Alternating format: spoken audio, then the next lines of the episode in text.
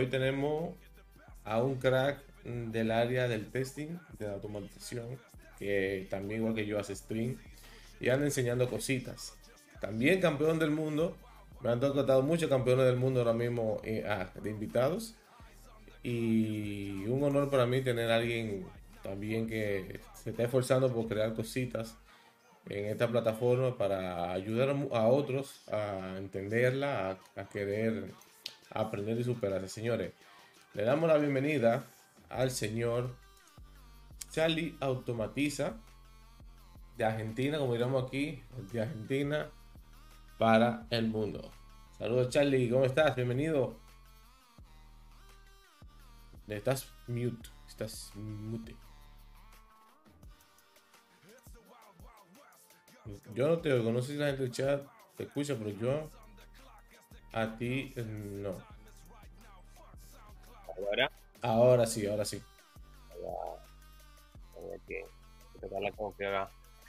¿Cómo estás, Charlie? ¿Cómo estás? ¿Cómo estás? Bien, bien, bien, bien. Hoy tengo que ir a la oficina, pero estamos, estamos bien acá. Eh, somos dos.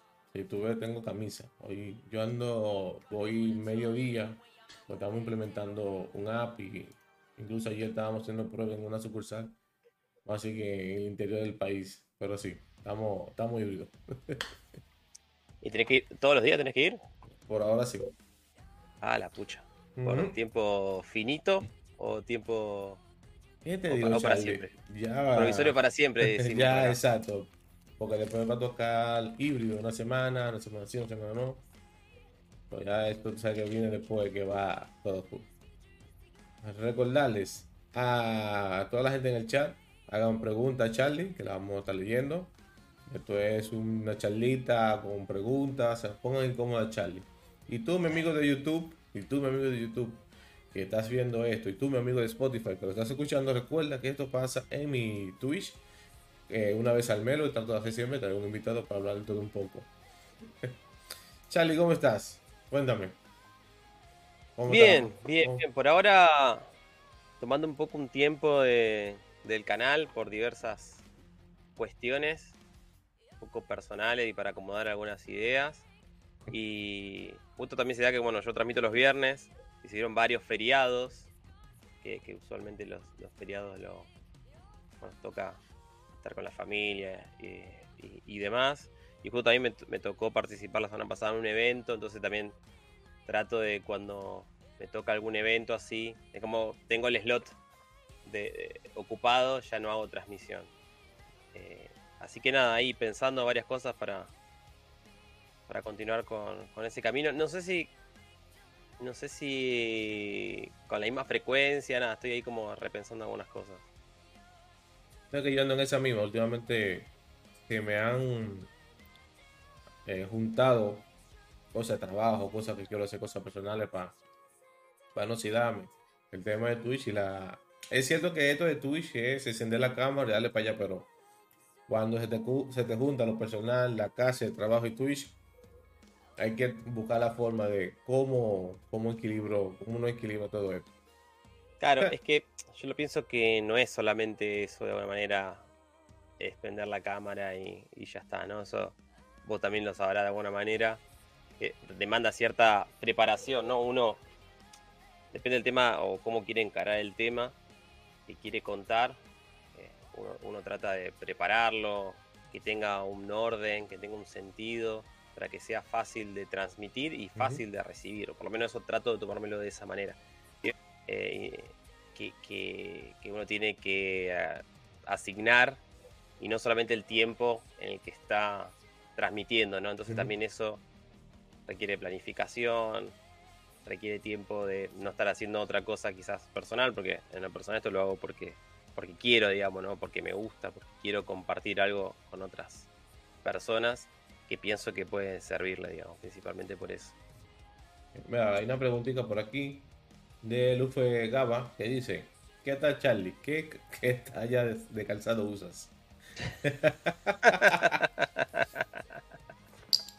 y no sé, eh, no sé qué talle. Acá en Argentina sería 41. Pero viste que, no sé, en algunos lugares, en, en otras geografías tienen otro tipo de talle.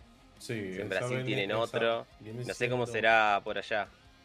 Yo creo que esa talla viene siendo entre 7 8 en Estados Unidos. 7, 8. Quizás ligar una zapa a Charlie. ah, no, no, mentira, mentira, Charlie. Es 9.5. 9.5, por ejemplo, claro, acá no existe eso.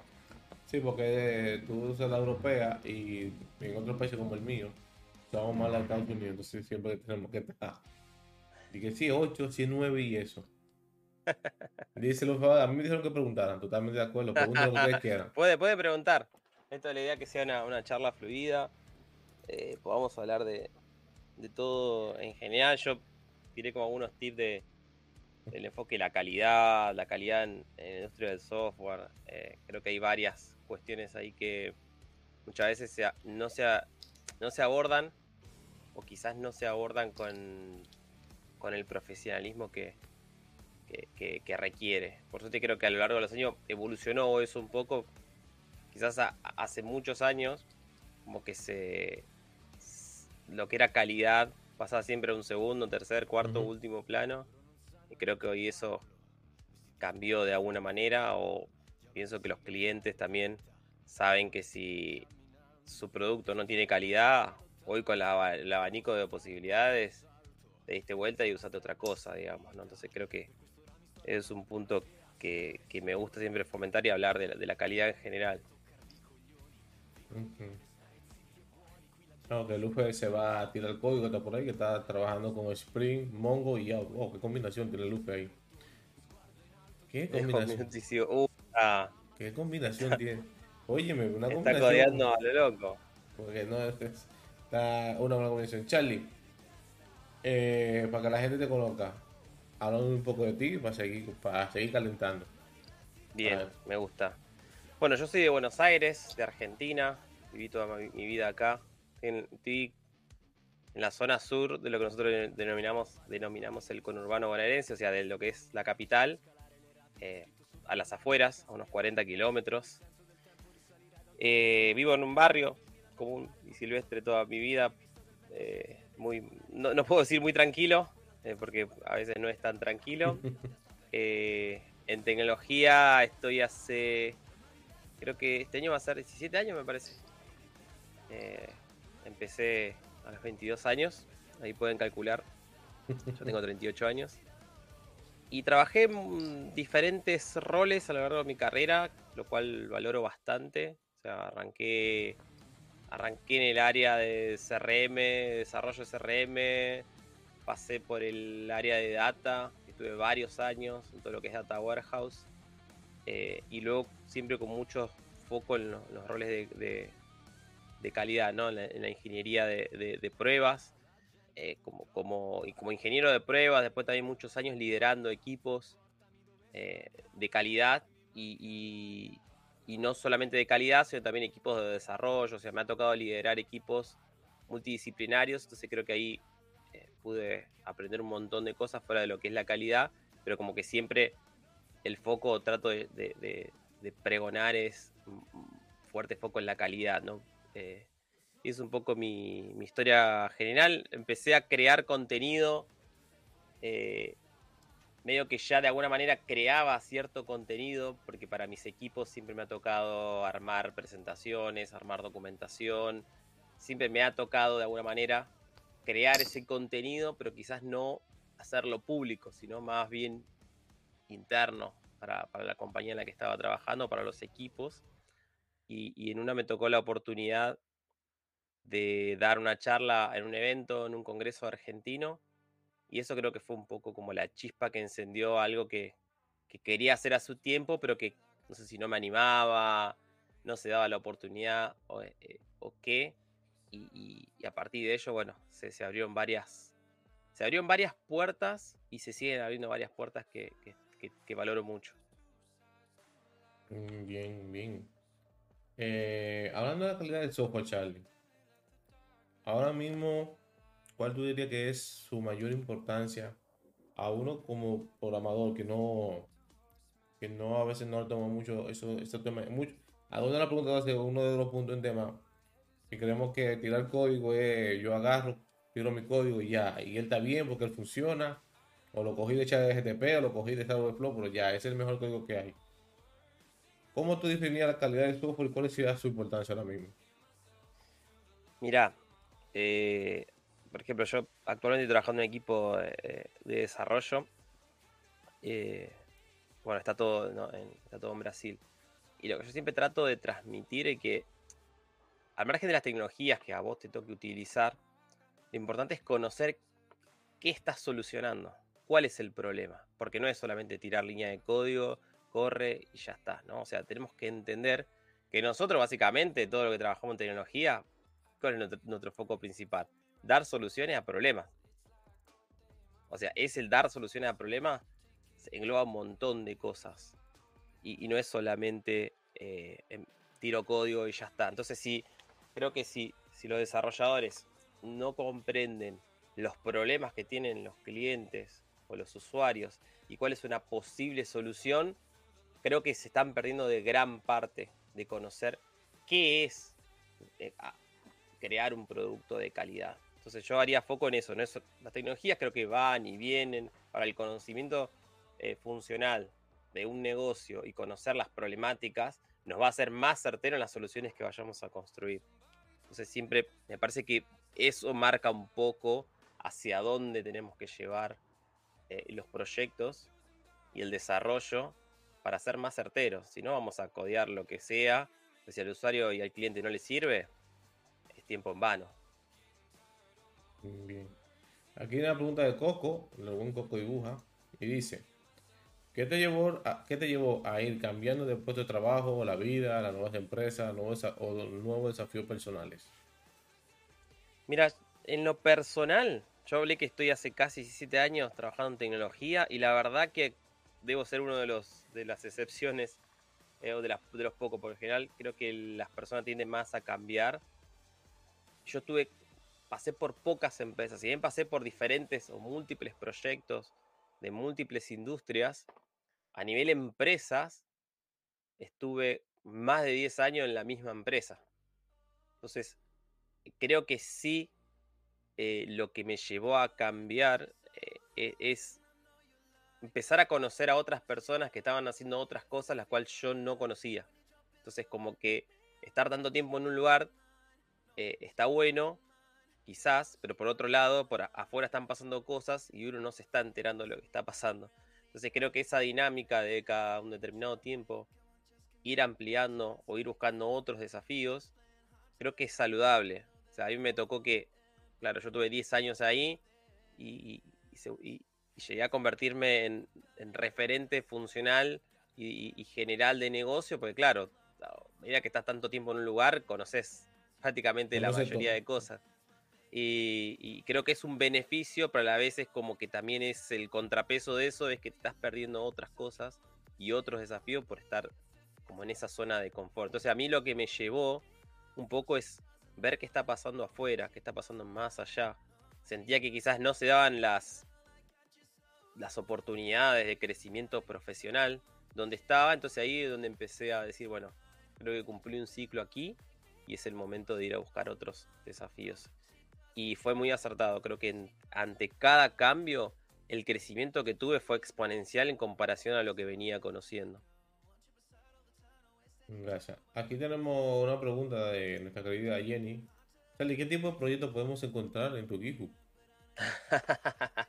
Mira, de lo que es desarrollo de software, he hecho algunos cursos eh, en su momento porque soy bastante autodidacta, o sea, siempre fui autodidacta, incluso en época temprana de, la universidad. La universidad quizás estaba dando ciertos temas ya hace muchos años, y como que siempre fui de ir un paso más, de, hacer algo más por aprendiendo, digamos, ¿no? Y errando seguramente.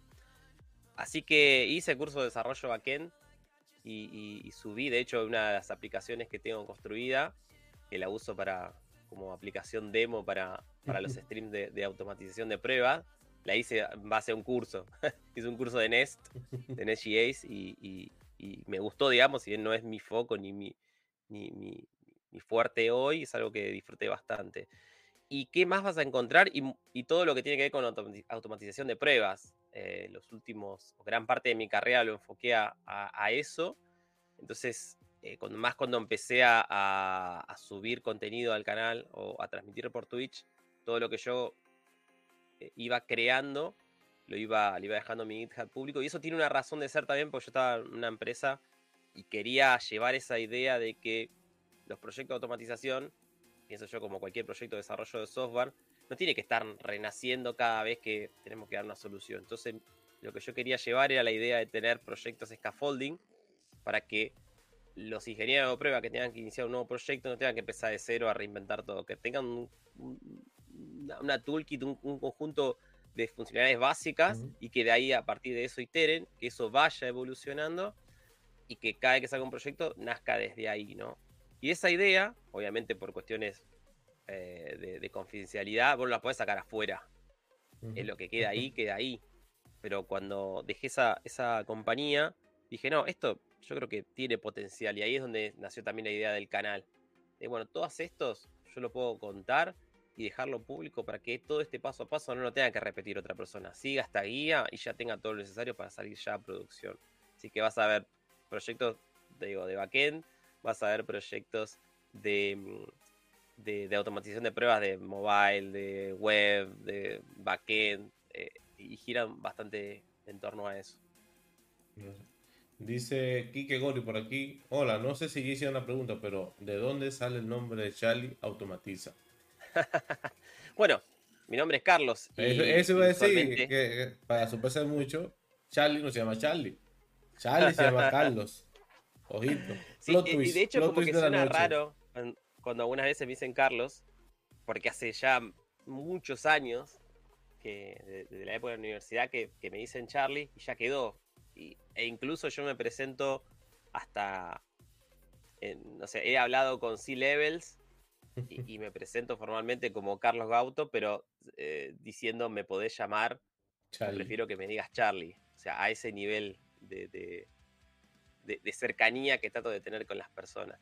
Y bueno, cuando empezaba, cuando tenía la idea de cómo quería que se llame el canal y demás, por lo general, esto tampoco no es como súper innovador, ¿no? Pero la mayoría es, eh, no sé, por ejemplo, Mans, Mans Dev, no sé, ¿no? Le agregaban el dev de developer y, entonces dije, bueno, si yo voy a hablar de automatización de pruebas, le voy a agregar, como el sufijo de automatiza y, un poco nació de ahí, no, no, no tiene mucha más ciencia que eso. Mucha ciencia.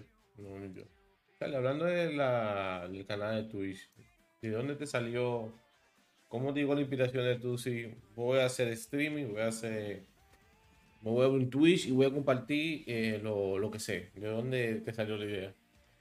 Está buenísimo eso. Eh, yo me acuerdo, época de plena, plena pandemia, eh, yo conocí Twitch por temas de, no, de ver game, de ver gente jugar, ¿no? Y, de repente me empecé a topar con la, con la categoría de, tecnología. Y me acuerdo que uno de los primeros streamers que vi era Mans. Sí, Mans, eh, Bryce, Carlos. Sí, sí, bueno, me acuerdo que veía. Eh, y veía los, los, lo que, los, los, streams maratónicos de dibujando con CSS, que, que, me acuerdo que me ponía a verlos, aprovechaba los fines de semana, para, para, el horario de Argentina, más o menos entre las 2 de la tarde aproximadamente, se lo miraba, a veces me dormía una siesta, me despertaba y, como Mans a veces aplicaba stream de 8 horas, lo seguía viendo. Y la verdad que lo disfrutaba bastante. Y así, a medida que empecé a ver a, a Mans, te, te empieza como la recomendación y, empecé a conocer otros, otros canales de tecnología. Bueno, acá en Argentina está Gonzi, que, me gusta ver sus streams. Eh, bueno, Dani, eh, Dani Rod. Yo no me acuerdo si él en un momento me hace una raid o si yo lo conocí antes, ya no me acuerdo, pues ya sé, yo como que pasó un montón de tiempo. y así, lo conocimos, lo conocimos vía raid. Un día una raid ahora y tú llegas en otra. Y, claro, y, ahí, luego de eso, digamos, de ver varios así streamers de tecnología, Mm, me, sirvieron de, fuente de inspiración. Mencioné algunos nada más. La verdad que Twitch como plataforma la uso, la uso bastante. Me gusta ver streams de, tecnología. Y muchas veces quizás no conozco tanto lo que está sucediendo, pero lo disfruto. Así como alguien, no sé, ve un noticiero o ve, no sé, Gran Hermano. A mí disfruto de ver eh, canales de Twitch de, tecnología y de videojuegos también, a la, a la par, digamos. Y todo un poco, todo un poco. Sí, pues me acuerdo que tú también tienes como, igual que yo, tú, yo, Pedro, creo que Noé, todos, vamos a decir que somos de la misma generación, que tenemos como, vamos para dos años todos streameando. Me acuerdo el día que estábamos jugando Fortnite, que te, comenzamos a hablar de ese tema ahí, que estamos, estamos casi sin todo el mundo. Charlie, testing. Eh, tema, vamos a llamarlo tabú de los programadores, que no nos gusta, me incluyo, yo testing. Eh, no sé implementarlo, no te voy a mentir, no, no he sacado el tiempo por vago, no, hay otra excusa. Pero tú, como con tu experiencia, el testing, dime tu importancia. ¿Es doble trabajo para el programador hacer el testing? ¿O, o es tarea del QA esa parte? Yo creo que fue evolucionando un poco, como bueno, en tecnología creo que todo va súper rápido. Eh, creo que fue cambiando bastante. Hoy yo imagino que en los equipos multidisciplinarios a veces hay posibilidad de, asignar roles específicos de calidad, que puede ser para realizar testing automatizado o no automatizado, o los dos al mismo tiempo. Pero hoy creo que ya no es, pienso yo que no es opcional que, los desarrolladores, sean de backend o de front, eh, no eh, caigan en, el hecho de que les pese o no les guste hacer testing, ¿no? Creo que pasa bastante y, sé que sufren, eh, veo que sufren bastante incluso cuando tienen controles estrictos para hacer unit test de cobertura y hay gente que, como decimos acá en Argentina, llora sangre porque está a un por ciento de que le pase el PR. Eh, y, quizás no le ven el valor, digamos, ¿no? Todo eso es para prevenir luego. Eh, o sea, están llorando ahí, uno, sufre ahí, pero eso es para prevenir sufrir después en producción cuando algo revienta, ¿no? Entonces, es importante la calidad, es muy importante. Y, creo que no está por encima de la construcción. O sea, la calidad es un todo que forma parte de todo el ciclo. Forma parte de que vos diseñaste una idea, armaste un esbozo de una solución, armaste un diseño de arquitectura, si en todos esos aspectos, de todos esos puntos, no estás pensando en, cómo va a velar la calidad, o todo el equipo va a velar por la calidad de lo que se construye, yo creo que ahí estamos corriendo desde atrás, muy de atrás. Entonces, el enfoque de, calidad es no es responsabilidad única del analista de calidad, sino es de todo el equipo. Y eso hay que, hay que evangelizar de alguna manera. No es como terminé mi desarrollo, toma, probalo. Toma. Eh, creo que no es así, o por lo menos en mis equipos trato de que no sea así. Que haya más, que, todo el equipo esté involucrado. Eh, ahí te pregunto, porque conozco casos, he vivido casos donde tenemos un departamento de tecnología, donde hay, hay tres programadores y no hay un QA. ¿Tú crees que debería siempre que, que sea uno, que exista un QA que pruebe? Porque una cosa es que yo me sepa mi código, otra cosa es que yo haga la prueba. Pero, y que el usuario pruebe y vemos si el usuario lo explota o explota el programa. Pero a mi entender, yo, a pesar de todas esas, vamos a decir que esos baches, yo entiendo que debería haber un QA como quiera que pruebe a fondo la cosa. Eh, no sé qué tú opinas sobre eso. Sí. Pero el tema es que el rol del analista de calidad no tiene que ser solamente probar eso. El analista de calidad tiene que estar desde el punto que se piensa la solución al problema. Y desde ahí tiene que aportar. No ser el último orejón del tarro. Eh, y, bueno, me llegó esto para probar y, pruebo lo que me dijeron que pruebe. No, tiene que ser alguien que desafíe lo que se está diseñando, a la idea. O sea, si, si el analista de calidad para mí tiene que hablar a la par con el desarrollador para entender lo que se construyó, con el analista de negocio o el, el product owner, product manager, para entender qué problema estamos solucionando con lo que se quiere construir y challengear, ¿no? desafiar, decir, ¿por qué estás pensando que esto es así? ¿No pensaste que también hay que hacerlo de esta manera? O sea, analista de calidad no, no, no tiene que estar limitado solamente a, bueno, ¿sabes qué? Me llegó un ticket, dice que pruebe esta API, dice que pruebe este login, lo probé y chao. Digamos, ¿no? el, enfoque de calidad es más que eso. Y, el y yo creo que eso llevó a que tengan que evolucionar los analistas de calidad a ese rol más completo de entender el problema de negocio y tratar de prevenir errores que pueden tener que ver con malas definiciones o definiciones incorrectas, de no entender qué es lo que necesita el usuario o el cliente. Entonces, me parece que mi, visión es esa, la analista calidad es un rol súper importante dentro de los equipos de desarrollo, pero no como alguien que tiene que decir, bueno, que se fije todos los casos posibles, sino que entienda el problema y que pueda sugerir incluso mejoras o funcionalidades cuando se están pensando. Y para ¿cuáles serían las fallas de que un equipo, vamos a poner, de un, de un PM, tres programadores y un gerente que no hay un QA? ¿Cuáles son las debilidades que puede tener ese equipo al no tener un QA activo? Mm, qué interesante eso. Yo creo que creo que el, analista calidad lo que tiene es que tiene como esa, no sé cómo expresarlo, ¿no? Pero que tiene como esa picardía de ir un paso más.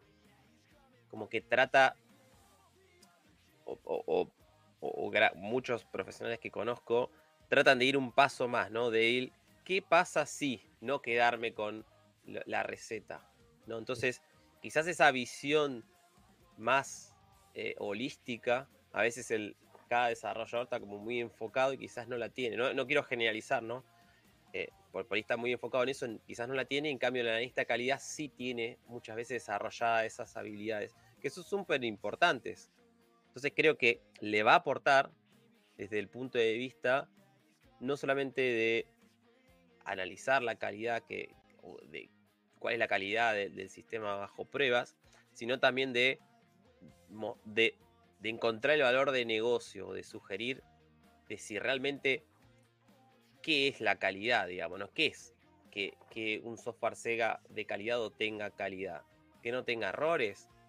Ok, puede no tener errores. Ahora, si el cliente dice, no, esto no es lo que yo quería. Está bien, está perfecto, la UX es hermosa, lo que sea. No tiene ningún bug, no hay nada. Está todo perfecto, lo probaron y todo lo que se definió. Ahora el cliente dice, no, pero yo esto no era lo que quería. Entonces, la, esta calidad tiene que apoyar a todo el equipo en ordenar quizás esa, esa, esa visión de entendimiento de la calidad, que no es solamente pruebo y digo si está bien o está mal. Entiendo, trata de entender el problema también. Totalmente de acuerdo contigo, Charlie. Me dice por aquí Piki. ¿Qué opina Charlie de ChatGTP? Para mí es hermoso. Para mí es. Eh, yo creo que es hay como, me ha tocado leer bastante contenido de eso porque me gusta, digamos, lo, he usado bastante.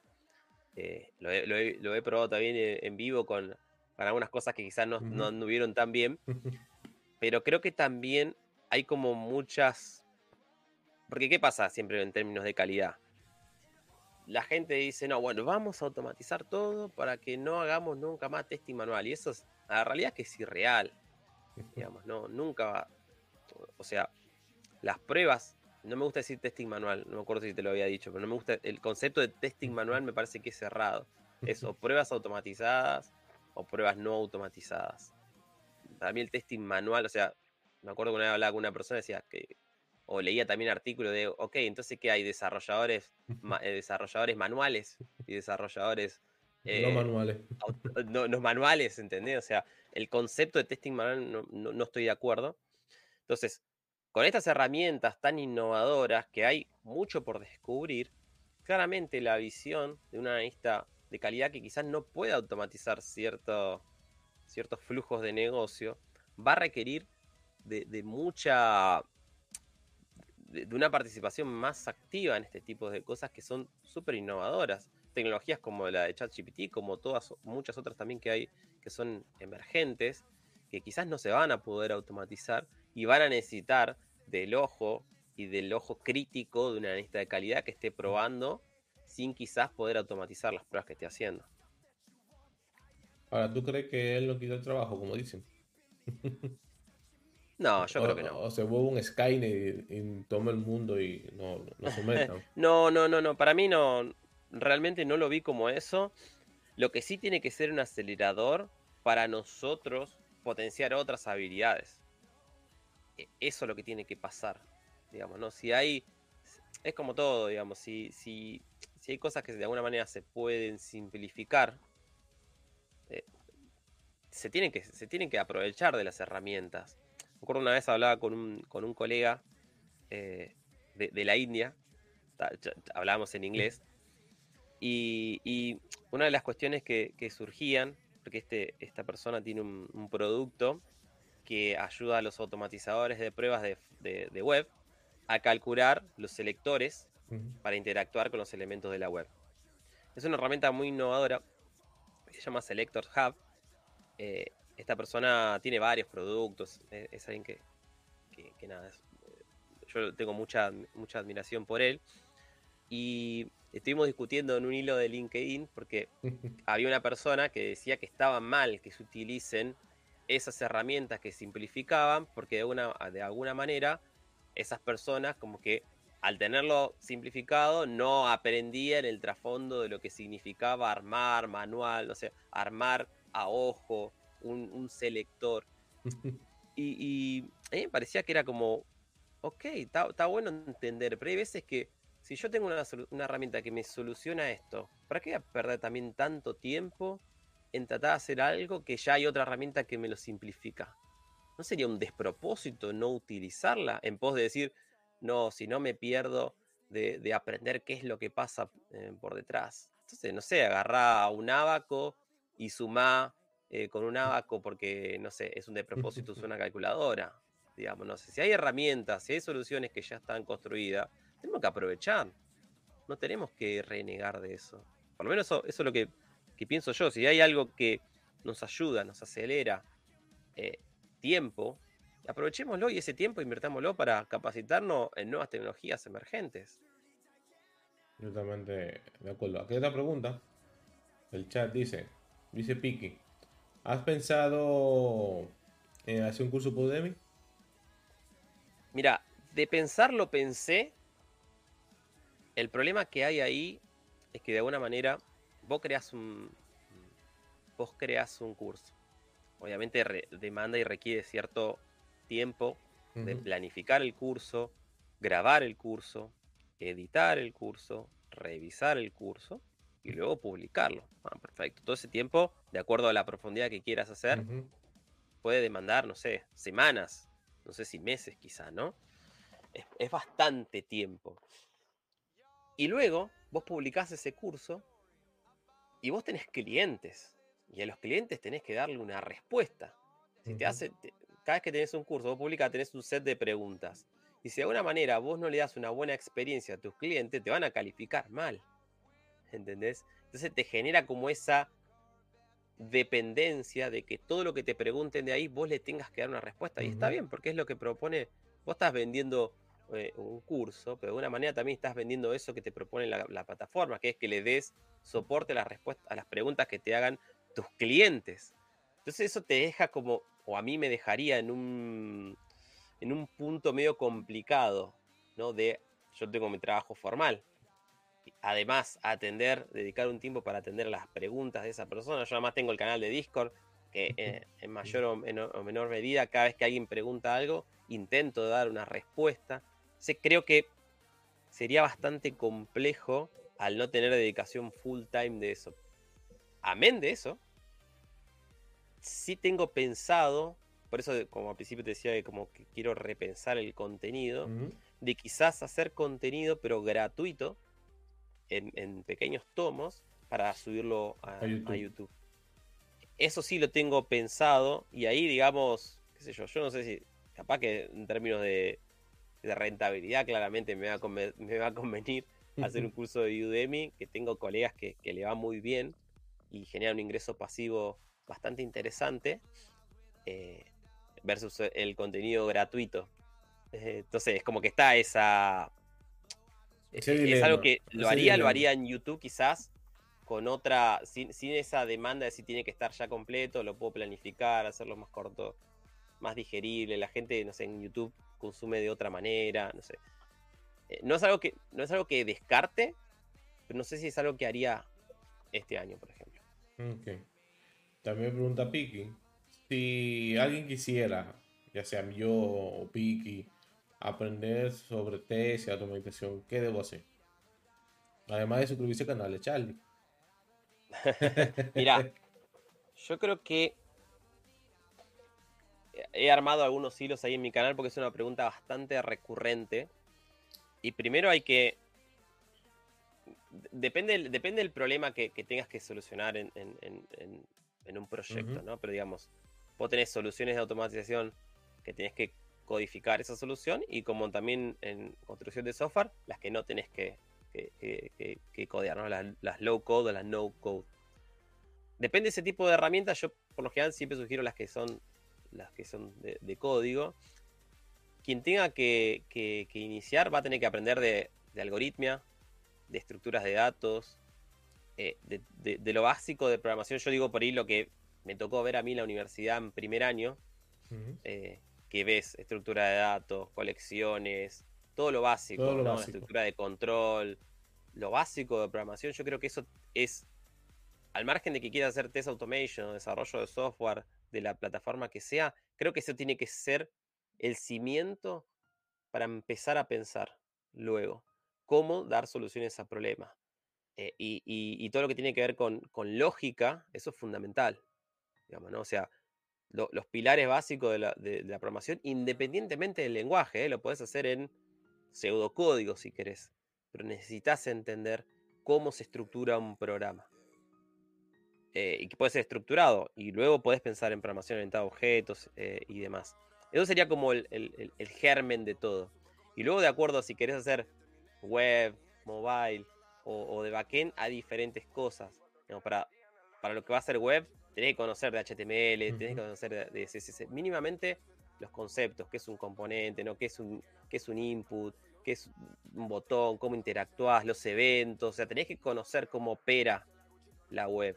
Si es, va a ser para mobile, lo mismo pero para mobile. Y si es para backend, vas a tener que conocer qué es una API, cómo interactúo, qué le puedo pasar de entrada, cuál es la salida, cuáles son todos los estatus, eh, o sea, conocer el, protocolo HTTP, qué, cuáles son las respuestas posibles, todos esos aspectos em, conceptuales los tenés que conocer de alguna manera. Y luego vas a tener que crear proyectos, o sea que vas a tener que conocer de Git, eh, cómo, crear, cómo subir un proyecto, cómo crear ramas, porque hoy por hoy, sin, sin todo eso, es como que estás medio eh, en, el aire. Y de a poco ir armando proyectos. Hay, hay páginas, hay una plataforma que es gratuita que se llama Test Automation University, que es todo contenido en inglés, pero es gratuito y son todos videos, y ahí tenés Learning Path. Ese yo creo que es un gran punto de partida. ya saben, que quiera aprender automatización y testing, ya Charlie dio los trucos. Recuerden que tienen el comando invitado para que tengan la red de Charlie. A ver, por aquí. Invitado para que les regalen un palo. Invitado y suscríbanse que por lo menos YouTube es gratis. Aquí síganlo. Dice Jenny por aquí, Charlie. ¿Cómo es un día a día de Charlie? tu día a día? ¿Cómo es un día a día de Charlie? y mira, me levanto la, realidad es que duermo bastante mal. Hay épocas que duermo muy poco y, me, pasa factura eso. Pero usualmente me levanto tipo 7 de la mañana aproximadamente. Eh, llevo a mi niño eh, a la escuela y luego ya vuelvo para preparar los mates. Y a las 9 ya arrancamos la jornada laboral hasta las, hasta las 18. Así que ahí estamos full, full con eso. Al mediodía corto unos 15 minutos para ir a buscar a la escuela a mi hijo. Y, seguimos eh, a pleno con, la jornada. Así que es bastante rutinaria eso. Y luego, al terminar la jornada laboral, eh, usualmente a las 18 horas, a veces se extiende un poquito más. Lo que tiene que ver con, con, lo extra laboral, eh, me gusta, bueno, soy fanático de, Boca Juniors acá de Argentina, así que me gusta ver fútbol. Eh, me gusta ver streams de tecnología, de hecho, muchas veces me paseo y comento, me gusta estar... Eh, vengo acá a charlar un rato y paso por el, canal de Noé, ahora cambió el, horario, ¿no? Pero paso por el canal de Noé. Eh, me gusta ver a veces a la mañana dejarlo a Matías Aldanza de fondo, a Gonzi. Me gusta mucho ver eso. los streams de, de, Luisina que son a la noche. También sigo unas chicas que tienen un canal en México, eh, pero ya es bastante tarde, tipo 10, 10 de la noche. Eh, eso lo, lo, lo, lo, off de alguna, de alguna manera, que, que me gusta hacerlo. Eh, y luego también algunas veces trato de jugar algún que otro jueguito, pero más, más bien los fines de semana. Y, gira un poco, un poco por ahí. Por cierto, hablando de juego, ya estás calentando, practicando para el torneo. Para que no sepa, tenemos un streamer que es un pato del programa. Y de la nada se le ocurrió un torneo entre desarrolladores de Fortnite. El domingo estaba jugando con Dani, estaba Dani, eh, Pedro siempre salió corriendo. Eh, estaba Helsing y estábamos practicando para el torneo del pato. ¿Has, Charlie practicado para el torneo de Fortnite que se acerca el mes que viene? No, muy poco. Ahora que sacaste el, stream del pato, eh, otro stream que me encanta. Ahí no se sabe lo que se hace. tú, no, exactamente. el pato empieza haciendo una cosa, a los 10 minutos vuela otra, 10 minutos más vuela otra, vuelve otra vez al inicio es una locura. a mí me encanta, a mí me encanta. Eh, encima yo le digo, a veces hace stream de 8 horas también. Sí. Y yo a veces lo miro y son las 10 de la noche y digo, flaco, ¿qué hora es allá? Pero me, encanta, bueno, a Dani, a Dani otro también que, que, me gusta verlo. O sea, la, realidad que, por así decirlo, yo lo siento como, bueno, Pedro, como, como ese yo digo los conocidos, digamos, o los panas de, Twitch, porque me gusta verlos, me gusta ver lo que hacen. Eh, y quizás, te digo, quizás no es que conozca demasiado, pero me gusta, lo disfruto verlo. Eh, las charlas, a veces off topic y, demás, porque no, no siempre tenemos que hablar el 100% de, la vez de tecnología, hay que hablar también de oportunidades, de, quizás las cosas no tan buenas que a veces pasan, ¿no? Eh, sugerencias de entrevista, todas esas cosas me, gustan también eh, en los canales de tecnología que, pasa bastante también. ¿Y Charlie, tienes compañero para el torneo?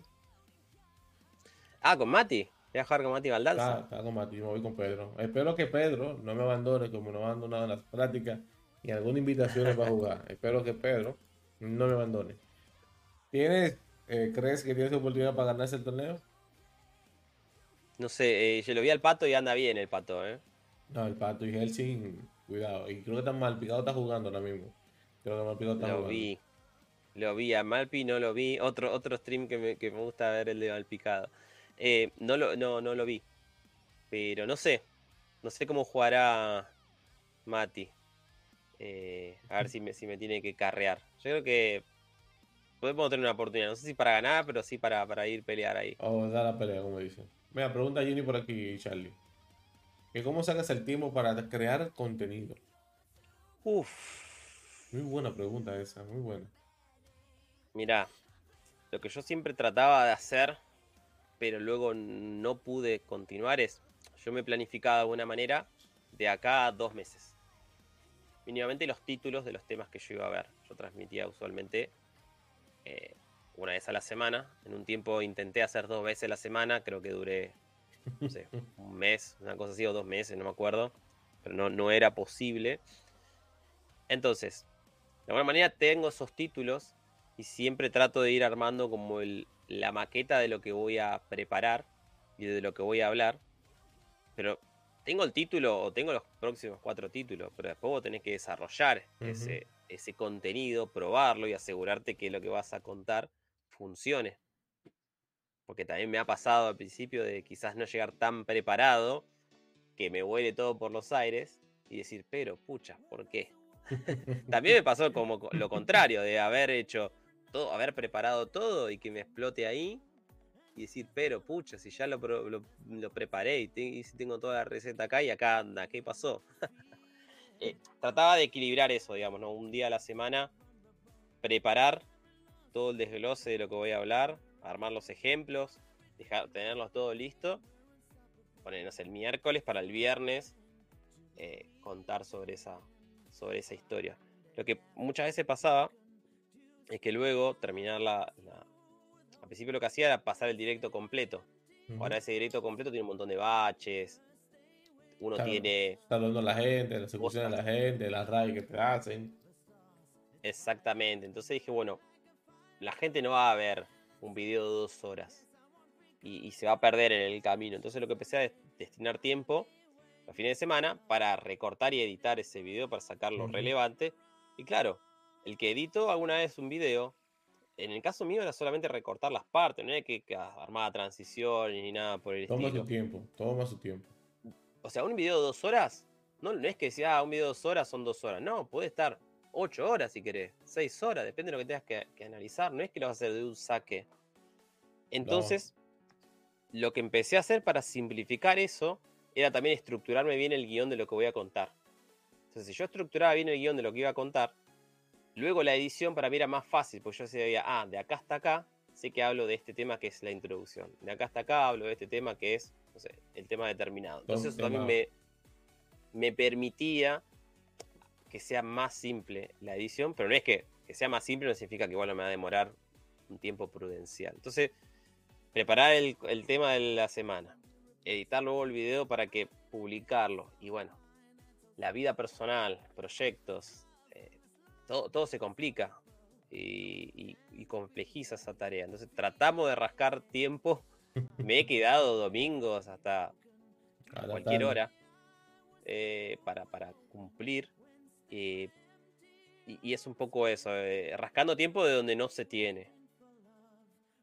Eh, por ejemplo, yo también intenté al principio, eh, hace como cuatro días o cinco, y lo fui reduciendo a tres, ya. Y después terminé en dos, y, y así mismo tú vas reduciendo el tiempo de todo el stream, como dijimos ahorita, que todo se, se, acumula, porque tienes que, por ejemplo, ah, ahora tengo stream, pero por que ir al supermercado, o tengo que hacer algo de un proyecto, y el mismo Pedro bajó la, frecuencia. Pedro estaba haciendo 5 días y también bajó a, a, 3 días. Porque aunque sea ponerte aquí una cámara, hablar cualquier cosa, se va, vamos a hacer esto hoy. Eh, cansa, señores. A veces cansa y, como dice Charlie, planificar. Yo no tengo hijos, Charlie tiene hijos y tiene que dedicarle también tiempo a sus cosas, a sus niños y a lo que sea de la casa y todo se acumula. Yo creo que eso es una de las cosas ha hecho que gente que conozco no, no se animen a hacer este stream, que lo intentaron y no, y no animarse a hacer stream porque son momentos que tú no sabes si te vaya una llamada y tener que salir huyendo a algo, corriendo a resolver algo. Sin contar la, pregunta que te voy a hacer ahora, porque estamos hablando de Twitch y un par de YouTube. Pero también la creación de contenido que eh, se ha extendido, además redes sociales, Instagram, Facebook, Twitter, TikTok. Yo no he podido, Charlie. Yo no he podido. Eh, yo me he quedado con Twitter. Yo ahora mismo me estoy dando más con Twitter para el tema de los streams. Me he quedado con Twitter porque mi Instagram personal yo no subo muchas cosas. Tengo otro para lo que todo eso. Y no, no, yo no he podido caerle atrás todo eso. Sobre todo porque, como tú, tenemos un horario fijo de 8, de horas laborales que no nos permite eh, la libertad de estar imaginando, creando cosas, posteando cosas que no es bueno, pero tú también te has planteado si sigue expandiendo tu, tu contenido de más redes sociales, pues te va a quedar como alguna. Sí, lo, lo he pensado, pero es súper. O sea, he, hablado con gente que dice, no, pero replicás, replicás. Y no es tan simple como replicás, porque obviamente el, el eso que tienes que generar para replicar te demanda tiempo. Eh, de, armarlo, prepararlo, que, no sea cualquier cosa, digamos, ¿no? Porque la persona trato de que sea, que alguien le sirva lo que voy a subir, digamos, ¿no? O sea, yo pienso de, ese, de esa manera. O sea, el origen de todo esto es, la realidad que no es quizás tanto para mí, sino para dejarle algo a alguien que le sirva. Si yo pienso que esto no le va a servir a nadie, posiblemente no lo haga. La realidad que es cansador, es, es, un montón de cosas, pero también yo termino los streams y, disfruto hacerlo, digamos. No es que digo, uh, ¿qué estoy haciendo acá? Disfruto hacerlo. Y también el feedback eh, eh, en general que recibo es, o sea, la gente me habla por, muchas veces por LinkedIn y, me deja mensajes que, quedan ahí en lo, personal. pero para mí son súper valiosos. obviamente no voy a dar nombre y apellido, pero una vez me, me mandó una persona, me mandó un audio eh, agradeciéndome porque viendo uno de mis videos eh, había logrado hacer un challenge y, lo habían contratado para, un empleo. Y eso para mí, o sea, ustedes no saben, es, es muy emocionante, es muy gratificante decir, lo que estoy compartiendo le está sirviendo a alguien, ¿no? Que alguien te... Hay mucha gente que, ves que te anima, que te acompaña, que te da buenas vibras. Y eso es muy gratificante. Eh, yo creo que eso es muy importante y imagino que para todos los creadores de contenido, todo ese feedback o esa buena onda de la gente, el estar acompañándote, es más importante. Es un, es, nada, es un, es súper importante. O sea, literalmente quiero preguntar, mencionaste ahorita que trabajas o tienes un colega hindú, entonces me da a entender que sabes inglés. Entonces, además... Mira, vos sabés que ahora yo tengo... Ah, perdón, perdón, sí, No, no, no, dime, dime. Mira, eh, yo estudié varios años inglés, hace varios años, y lo que me pasó es que tuve un bache de mucho tiempo sin practicar. Y, me ha tocado por temas laborales de tener que dar presentaciones en inglés. Y era, bueno, prepararme el guion y salir a la cancha. Eh, y, hablar con, con, digo, desde, desde C-Level hasta, o sea, hablar de cosas técnicas. Tenía oportunidad de trabajar en preventa técnica y hablar de cosas técnicas de una manera en otro idioma y quizás con personas un mix entre técnica y no técnica. ¿no? Entonces, tiene, fue un gran desafío. Lo que me pasó es que luego estuve seis meses, sí, hablando todos los días en inglés.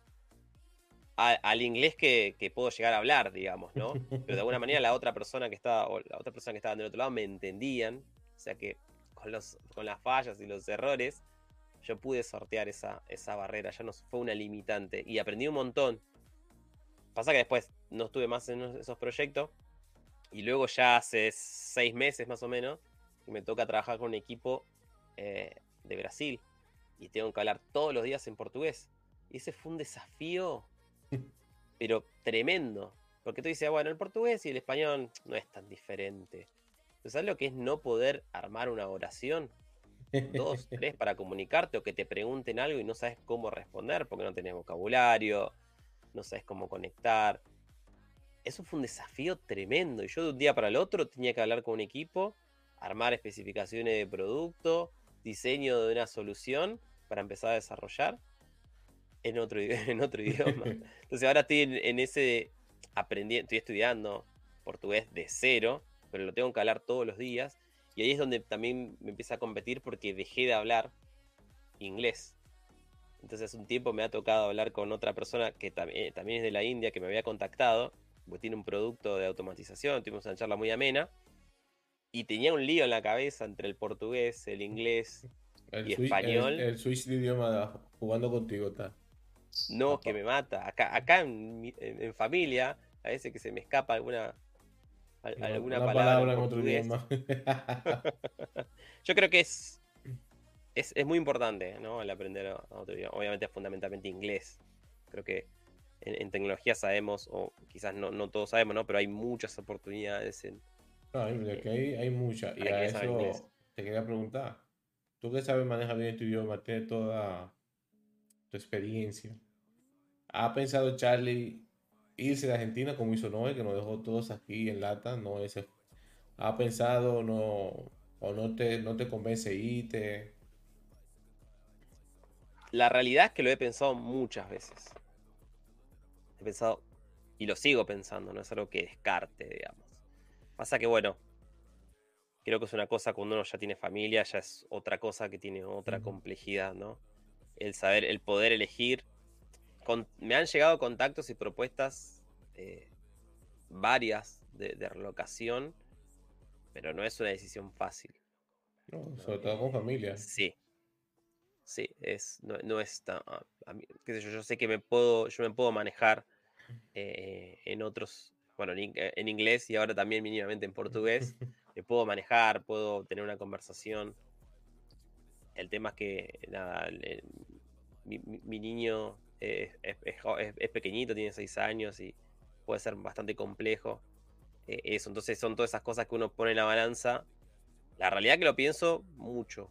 no lo descarto, no es que digo, no, no. La realidad es que estamos hoy en una realidad muy dura y muy compleja acá eh, en el país y, por el futuro que pienso para, para mí y para mi familia no es algo que descarte. Bien. Charlie, pregunta clásica del no sé si llamarlo el programa, pero voy a el programa por ahora. Si no me importa, Charlie. ¿Cómo tú luchas con él? ¿Cómo lo llevas? ¿Qué, qué, punto eso? A mí, me pasaba bastante con, el tema de Twitch. Y, yo creo que lo con Twitch, el mío evolucionó. o trajo un hermano evolucionó, no sé, una de las dos cosas. Yo creo que mm, y en lo profesional también me ha, pasado, digamos, ¿no? De, decir, no, estar convencido, quizás uno da todo, pero a la vez dice, no, está convencido de lo que está haciendo y tiene siempre esas, esas dudas de, realmente está bien, estoy explicando bien, no sé si...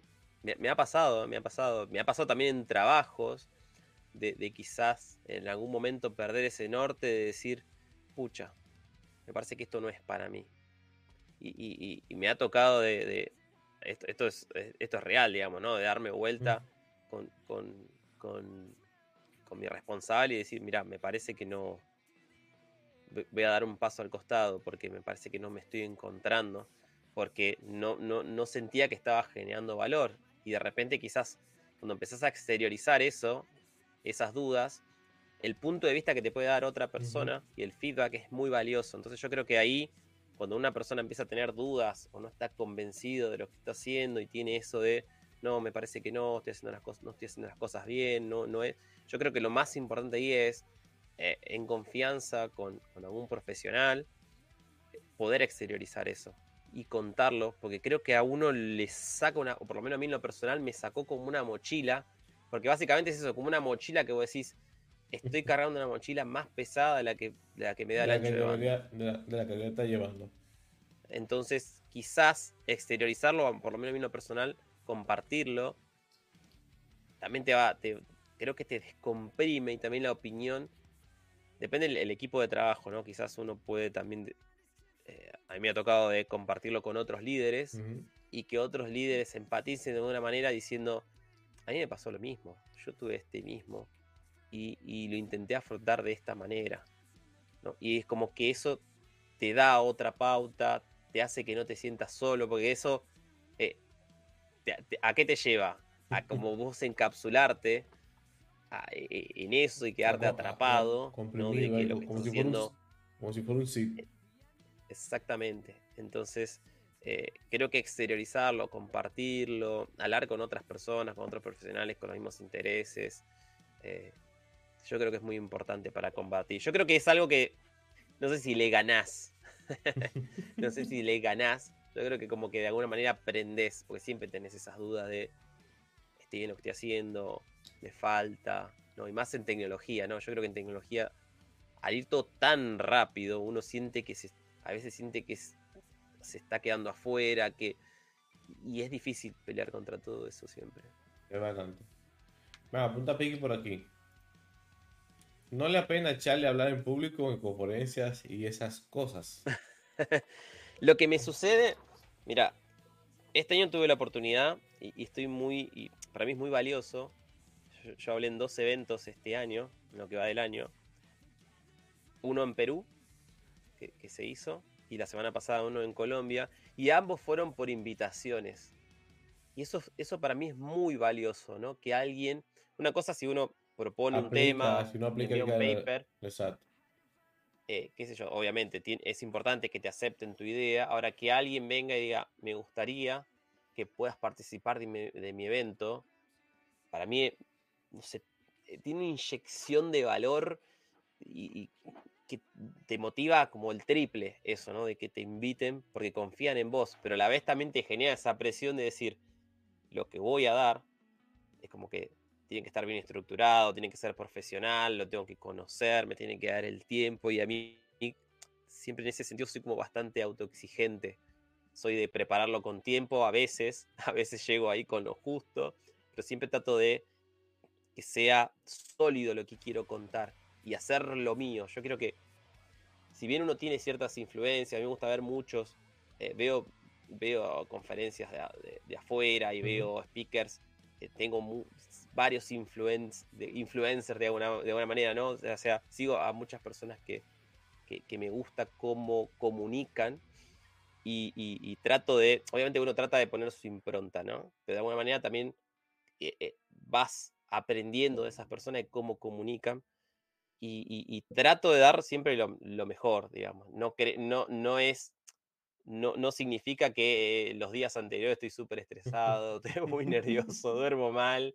Luego ahí en la presentación trato de relajarme y, contar lo que considero que es importante y que sé. Pero sí, me, encanta, ¿eh? la, realidad que me encanta. Eh, el año pasado tuve la oportunidad de hacer, eh, participar, participar en un panel en una conferencia en Uruguay también fue por invitación y, fue presencial y para mí fue una, de las experiencias más enriquecedoras de, mi carrera profesional. Que conversar con otras personas eh, fue, fue tremendo. Bien. aquí Kike Gori te hace una pregunta que, te iba a decir, a preguntar, pero eh, lo he dicho ya que si eres creador de contenido de programación, de tecnología, el canal está abierto, así que ¿qué te dice? ¿Que cuándo vas a pasar por aquí a dar una charla? Ah, qué bueno. Me gusta, me gusta. Como siempre, eh, hay que planificar, armar el contenido. Eh, tengo varias ya hechas. A mí lo que me pasa, a mí lo que me pasa con el tema de las presentaciones, yo todas las que di hasta ahora, eh, yo ya los tengo guardados, digamos, ¿no? Pero de alguna manera, como que me da esa, no sé cómo explicarlo, digamos, como no quiero repetirme a mí mismo pero de hecho lo veo que grandes eh, oradores dan su charla muchas veces. Entonces no creo que sea algo que esté mal, pero es como que algo a mí me cuesta eso de yo ya tengo una presentación, la siguiente no quiero que sea igual, quiero sumarle algo, hacerlo diferente, no quiero que sea siempre hablar de lo mismo, ¿no? Eh, pero tengo algunas presentaciones que he hecho que, que, podrían ir tranquilamente. Ya, saben, ya saben, ya públicamente le dije a Charlie que el canal está abierto. De una. Cuando quiera pasar por una, una charla, está por aquí. Mira, y pregunta Jenny, que si no tuvieras en el área test, programación, automatización, ¿qué sería, qué sería Charlie el día de hoy? Uf, o sea que es difícil esa, ¿no? No te, Porque... no te gustó el test, no te gustó la programación, no te gustó la automatización. ¿Qué tú haciendo? ¿Vendiendo empanada? Mira, a mí me gusta mucho la música y también soy autodidacta en la música. De hecho, antes, hace seis años, antes de que nazca mi hijo, me puse esa meta y grabé un, EP de cinco temas que están en Spotify. DJ Charlie. Eh, y, Charlie. es toda música, música instrumental. La música me encanta. Eh, es algo que. Sí, en tu Twitter tú tienes que tú eres productor musical también. Ojito. Sí, yo pongo productor musical aficionado porque, bueno, tengo eso de eh, también, eso también demanda, bastante tiempo. La realidad es que tengo un montón de temas míos, pero que no los publico. Es como los side projects que tiene la gente que empieza, desarrolla una idea y queda ahí. Eh, bueno, para el caso de la música es lo mismo. Tengo un montón, pero gente, tengo muchos temas ahí dando vuelta. Algunos que están bastante cocinados y, es como que siempre tenés eso, no, me parece que no, le falta. y no sale nunca. En otra Creo que iría por el lado de la música. En otra línea del tiempo, en, otro, en otra tierra, otro universo, Pizza Rap no existiría y existiría DJ Charlie. Charlie MC. sí, sería. Si tuviese que elegir, creo que iría por el lado de la música. Sería difícil igual. Estando tantos años acá en tecnología es difícil. Me cuesta como mirarme en otro. En otra, en, otra área. En otro área. Tú me a mí me preguntan eso, ¿qué yo sería hoy? y no sabría qué decirte. Porque mi acercamiento con la tecnología fue un curso de reparación de computadoras. Más la, la afición de los videojuegos. De verdad de mí, ¿qué había detrás de eso? Entonces, porque yo me uní a la programación, era para intentar hacer un juego. Y antes de morirme, tengo que hacerlo. tengo que hacer un juego que se vea bien y que se juegue bien. Ya tenés algunos, tenés jueguitos, Pero uno decente, uno bueno, bien, bien hecho, con unos spray bien. Y me preguntan qué tú serías ahora mismo. Y yo no me veo porque yo a medicina. Y no, y al final no quise. No, no tampoco me vi ahí. Y yo ahora me tuve Pues no sé qué sería. Ahí está el, eh, ahí está el Spotify de, Charlie para que lo busquen. Síganlo. Y denle, algo, que, algo que pensaba que quizás al, agregar el aprendizaje portugués, creo que algo de idiomas podría llegar a ser una opción también. Puede ser. Charlie, eh, entonces, ¿qué trae Charlie para este año? Su, su retorno como la ve a Twitch. Pero ¿qué otra cosa tiene, si se puede decir, tiene planeado para este año? Mira, veremos qué sucede. Obviamente falta bastante tiempo. Eh, hay un evento que es, el evento que yo fui el año pasado en diciembre en, Uruguay, es una conferencia. En, realidad, eh, bueno, bueno, quien, lo organizó es el cofundador de una empresa muy importante y tiene un podcast, trajo invitados de, de, múltiples geografías en general del mundo, eh, en todo lo que tiene que ver con, calidad. Y él armó una conferencia que le dio nombre de base a su podcast y la hizo en, diciembre del año pasado. Y tuve la oportunidad de viajar, porque Uruguay me queda bastante cerca. Es, un viaje cortito y tuve la oportunidad de participar y sumarme a ese, por invitación de él, al panel de discusión de, automatización de pruebas. Y este año se va a hacer, pero en Chile. Y, yo creo que, o espero poder tener la oportunidad de, ya Chile es un poco más lejos, de, pedirme algunos días de vacaciones y poder eh, sumarme ahí. O sea, yo creo que espero poder tener la oportunidad de, de, que se dé de dar una charla. Estaría buenísimo presencial, porque una cosa fue el panel presencial, dar una charla eh, uno, creo que puede ser una, experiencia muy enriquecedora. Yo creo que eso puede llegar a venir para, para octubre. Y, y luego, no sé, espero, espero poder participar en algún otro evento. Siempre lo que me pasa es que llego como tarde a esas. por ahí veo los. Veo, sé que está el Call for Papers, no sé, por ejemplo, está Lola Mundo, o eh, de, creo que no sé si, no sé la fecha, no recuerdo ahora de memoria, ¿no? Pero eh, el Lola Mundo, eh, no sé, la MiduConf, son eventos que me encantaría poder participar. creo que podría llegar a ser, o espero tener la oportunidad de hacer una propuesta, si es que hay tiempo y si es que amerita. Me gustaría que pueda ser parte de eso. Me gustaría retomar un poco el, canal, pero con videos más cortos y también subir varias... Eh, en mi site yo creé una guía por, un paso a paso de un problema bastante común que hay para todo lo que tiene que ver con automatización mobile.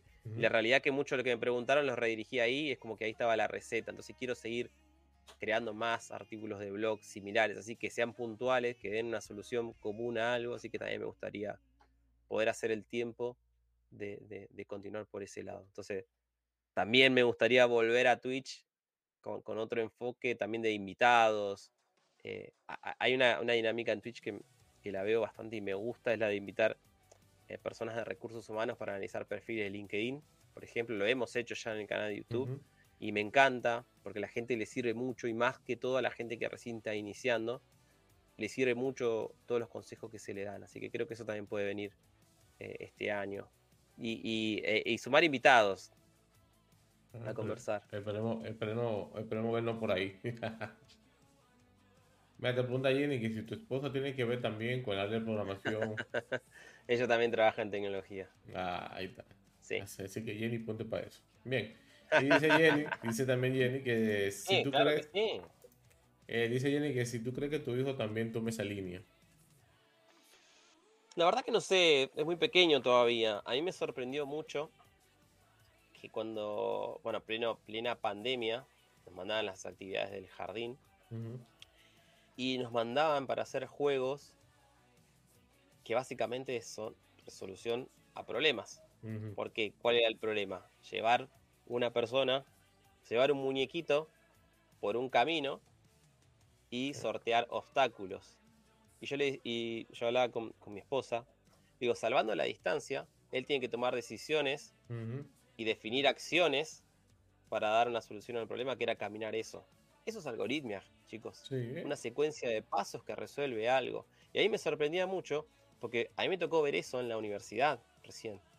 De salvar una distancia, en vez de que sea un muñeco que tenía que caminar por un, por un camino, eh, pasar por el bosque y, sortear obstáculos y llegar hasta la meta, era algo muy parecido, pero con un robot que tenía que cruzar 100 avenidas y 100 calles, y en cada esquina, de acuerdo a lo que se le solicitaba, tenía que buscar flores o papeles. Y vos tenías que armar un algoritmo, una solución, eh, en ese lenguaje propietario que tenía ese, ese, ese, ese programa, por así decirlo, y dar una solución a eso. Y yo todos esos conceptos lo vi ya de grande. O sea, a mí me sorprendió mucho y creo que hay ahí algo que, gustaría que las escuelas o que la educación en general fomente mucho más, que esos conceptos se tienen que ver lo más temprano posible. Después, luego, si la persona quiere ir por el lado de tecnología o no, perfecto, pero que se le den esas opciones. Que se le den esas opciones. Y yo creo que es ganancia pura, porque todo lo de pensamiento analítico que vos ganás pensando esas soluciones, lo vas a hacer, si te dedicas a tecnología, lo vas a hacer toda la vida. Totalmente de acuerdo. Charlie, Azure, AWS, ¿cuál otra herramienta es la que más te gusta para tu proceso de automatización, tus pipelines y todo eso? Mira, me ha tocado trabajar con varias, varias herramientas en ese, varias y diversas. Lo que tiene por ahí la automatización de pruebas, que siempre donde vayas vas a encontrar combinaciones diferentes de herramientas. Quizás no es tan, no está como tan padronizado, por así decirlo, como decir, bueno, a ver, si es backend, tenés como este conjunto de stack, está más o menos ordenado. Quizás para el lado de automatización es un poco más libre y hoy te toca, no sé, trabajar con un conjunto, con un framework, con un lenguaje, y estás un año y mañana te vas a otro proyecto y tenés que cambiar de framework y también tenés que cambiar de lenguaje. O sea, es bastante dinámico eso. Me ha tocado trabajar con AWS, me ha tocado trabajar con AWS. Eh, he trabajado con Azure también, me gustó bastante eh, incluso para, para levantar, para, no teníamos un proyecto de, automatización de mobile, era una aplicación similar Uber, por así decirlo, pero para gestionar viajes para mm, transporte mm, escolar. Y, la verdad que fue bastante no tedioso utilizar los mismos emuladores dentro del mismo pipeline de, de Azure. Eh, por eso digo, la verdad que me ha tocado trabajar con. También me ha tocado trabajar con, muchas cosas son premis. O sea, me ha tocado de levantar, de tener que lidiar con, un Jenkins todo roto en on-premise. Así que fue bastante divertido. Me ha tocado trabajar con, con Jenkins, también con GitHub Actions, con varias y diversas herramientas de integración continua. Por eso también es lo que yo intento llevar eso al canal. Porque es tan diverso el abanico que alguna de todas esas herramientas combinadas seguramente algún ingeniero de pruebas le va a tocar utilizar y conocer. Yo sí quiero aprender, si me animo a aprender, cuando me animo a aprender, quiero aprender bien GitHub Actions para cuando tiene la versión de desarrollo, cuando subo un commit, que me lo analice, que si lo mando, no lo mande, que me borre la cosa. Tiene esa parte bien, bien automatizada. Pero tengo que, tengo que, como decimos aquí, tengo que poner para eso. Charlie, para ir cerrando. Sí. Sesión favorita de Bizarrap. Vos sabés que yo conocí Bizarrap. Eh, eh, el estilo musical quizás no me identifica tanto, porque mi, estilo musical eh, es bastante variable y diverso. Me gusta mucho todo lo que es.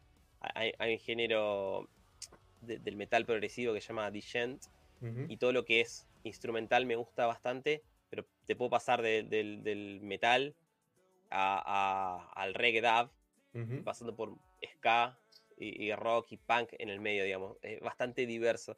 Y lo conocí eh, por, sugerencia de una persona, y hay un tema que me encanta, que me gusta mucho cómo, cómo es técnicamente y el power que tiene, que es el de... Mm, eh, ay, se me fue la chica. ¿Es de dónde? ¿Argentina? No, no, no, no, no. Eh, Z. No, no, no, ya, ya, ya es, de es- hace un tiempo. Ya, que tengo la estoy tarareando acá en la, eh, eh, en la ¿Cómo- mente. cómo- cómo la de? Snow, Snow da. Ey, dura, muy dura, muy dura esa. Para mí es espectacular. Yo creo, que el la- cambio de idioma mejor. que ella hace, el cambio de idioma de inglés, No, es increíble. ese cruce, Increíble.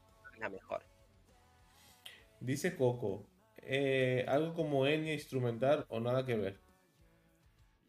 Enya instrumental. No sé qué será eso. El género que yo decía es, es así, Digent. No, la primera vez que escucho ese género, el DJ que tú mencionas la primera vez. Yo sí comencé eh, mi tiempo juventud, mi tiempo mozos, con reggaetón, después me pasé al rock, sobre todo al nu metal, de Linkin Park, Limp Bizkit, toda esa gente. Entonces, últimamente estoy viendo, estoy como buscando cosas que tengan un ritmo que me gusten. Y hay unas cuantas, sesiones de Visa Rap. El rap me gusta mucho, pero no todo tipo de rap por el mismo Mike de Linkin Park, por la forma que él cantaba, por Eminem, como canta Eminem me fascina. Eh, tengo un gusto variado. Si ve mi, el algoritmo de Spotify conmigo no gana nada, porque hoy te puedo estar escuchando algo, después te pongo eh, destripando la historia con Paco y Roddy, y así voy cambiando. Bueno, a mí, por ejemplo, me gusta mucho ver la- las batallas de gallo. Eh, Mira, la batalla, eh, tengo un amigo que es full metalero, full rock, y me sorprendió que me recomendó las batallas de gallos de ustedes, de Argentina. Y me puse a escuchar uh, como dos de trueno y dos más que no me acuerdo más. Y ustedes le meten, le meten ganas. Y lo que me gusta de ustedes, que lamentablemente aquí no tenemos, es la letra. Es decir, tiene una letra y un power con cosas co- como así con sentido que engancha. Es decir, yo me tiré par de, de batalla de gallo en la hora de trabajo y oye, quedé anonadado con esa pelea de gallo. Le meten corazón ustedes a eso ahí, en esa parte ahí. Sí, sí, sí, sí, a mí me encanta. Incluso no, no de Argentina, de México, de España, también están, están buenísimas. A mí me, gusta mucho eso. No, no de Peñamito, pero sí ustedes porque tienen, tienen algo que le da como, digamos, quizás son a eso, le dan ese sabor. Déjame ver por acá. Y recordar a todos y que están las redes de Charlie. Vamos cerrando porque tengo una cosita que hacer, pero sin- antes de irme, Charlie, muchísimas. Charlie, ¿qué tú pensaste cuando te dije que pasara por aquí? Se me está viendo esa pregunta. ¿Cómo, cómo? Perdón. ¿Qué pensaste cuando te dije, Charlie, te quiere pasar Into the? No, no, yo encantado. Yo encantado, Neri. A ver, eh, me acuerdo que no, no, no publiqué porque se me pasó. Viste cómo te pasa el. Tranquilo. pasa el, Me pasa a mí también, tranquilo. el resumen de, de Twitch, Ujú. de todo lo que ves, que te mandaba, no sé, los cuatro mejores. Y, eh, y siempre, digamos, lo- los streams tuyos, me acuerdo de cuando hacías, eh, cuando estabas haciendo los juegos JavaScript, siempre me gustó verlo, me, me gusta cómo, cómo encarás, eh, eso- esos desafíos y, y las cosas que haces. Y, y nada, de mi parte, yo siempre, siempre tirándote la mejor porque me gusta lo que haces. Este espacio así de, traer invitados, a mí me parece que está, está buenísimo. Es súper. eh, nada, eh, está, está bueno conversar un poco, conocer también otras. eh, qué, qué les pasa a otras personas en otras geografías, digamos. Eso me parece que está, está buenísimo, ¿no? Porque uno por ahí no se está enfocado en Argentina o en el país de, de- uno y quizás no conoce otras que está pasando. Y también me parece que, que tener ese espacio distendido de conversación, de conocernos, me parece que está bárbaro. Ah, Y aquí te pregunta Coco algo. Aquí dice Coco. Última pregunta para Charlie. ¿Qué, te, qué pregunta nunca te hicieron que te encantaría que te pregunten? Ay, la pucha. A de que tú tienes Coco cerca, tú lo localizas fácil. Ese no, ¿sabes que no me, me mataste? No sé qué cosa que me gustaría así que, que, que, que me pregunte. Quizás, bueno, yo este, cuando empe- desde que empecé con el canal, tuve la oportunidad de, eh, me han invitado a ser embajador de Playwright, que es un producto bastante ho- hoy popular en lo que es automatización de pruebas, y, y por- para K6 que también es otra, otra herramienta, pero tiene que ver con testing no funcional, que, que- que soy champion de K6. Ujú. eh, y quizás, eh, por lo general, no me preguntan de eso, digamos, qué, qué significa o qué, qué, qué, qué, significa ser eh, embajador de Playwright o, champion de, K6. Eh, eso quizás no me lo preguntan. ¿Y qué significa? Lo respondo. Creo que está buenísimo. Responde, responde, Ya que está, lo, lo, pregunto yo y lo respondo yo mismo. Creo que está bueno e, en el caso de ambos, en ambas, en ambos productos. A uno puede ir a aplicar, ¿no? O tiene en, en ambos casos fue de parte de gente, eh, eh, tanto de Playwright, me, contactó Debbie O'Brien, que es eh, Dev, DevRel de, Playwright, me contactó, me dijo, vi tus videos y, quiero que seas embajador de, Playwright. van a ser 10 personas en principio, va a estar muy acotado. Y después cuando yo miré quiénes eran las otras personas, era una locura, porque hay un montón de gente que yo admiro y sigo del mundo para mí fuera era una locura decir, estoy compartiendo de alguna manera panel quizás con personas que para mí son referentes, pero son referentes del mundo. Entonces para mí eso es muy loco. Y en el caso de, K6, eh, yo lo conocía a, un DevRel de, de, K6 que, que, es Leandro Menéndez, que es conferencista, tiene mil conferencias encima, viaja por todos lados. Yo lo conocía porque seguía su canal, seguía su podcast y él viaja un día a Argentina y me invita a su podcast.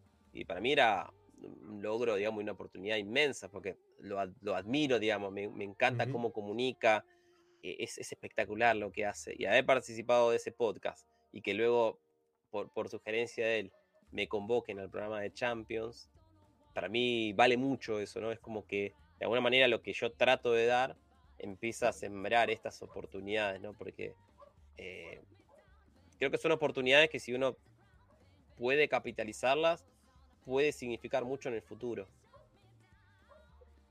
Dice Charlie, eh, digo Coco, perdón, y estoy de acuerdo con él. Al revés, qué suerte tienen esos referentes de compartir espacio contigo, así como yo tuve la suerte del día de hoy de tenerte por aquí. Recuerda, Charlie, que este canal también es tuyo. El día que quieras hacer una charla enseñando a usar H Pylons y que da deploy automático, es más, es más que bienvenido aquí. A todos los que están por ahí, muchísimas gracias por estar. Nuevamente, muchísimas gracias por aceptar. Puedo pasarte por acá. Y un placer tenerte. Y a Coco, la segunda del Codebes, espero que sea en el canal de Charlie cuando él retome sus andanzas. Vamos y nada. a preparar una eh, raid. Te mando un abrazo grande. Muchas gracias por invitarme, súper contento. me, encantó haber participado. Así que hablamos pronto y muchísimas gracias por la invitación.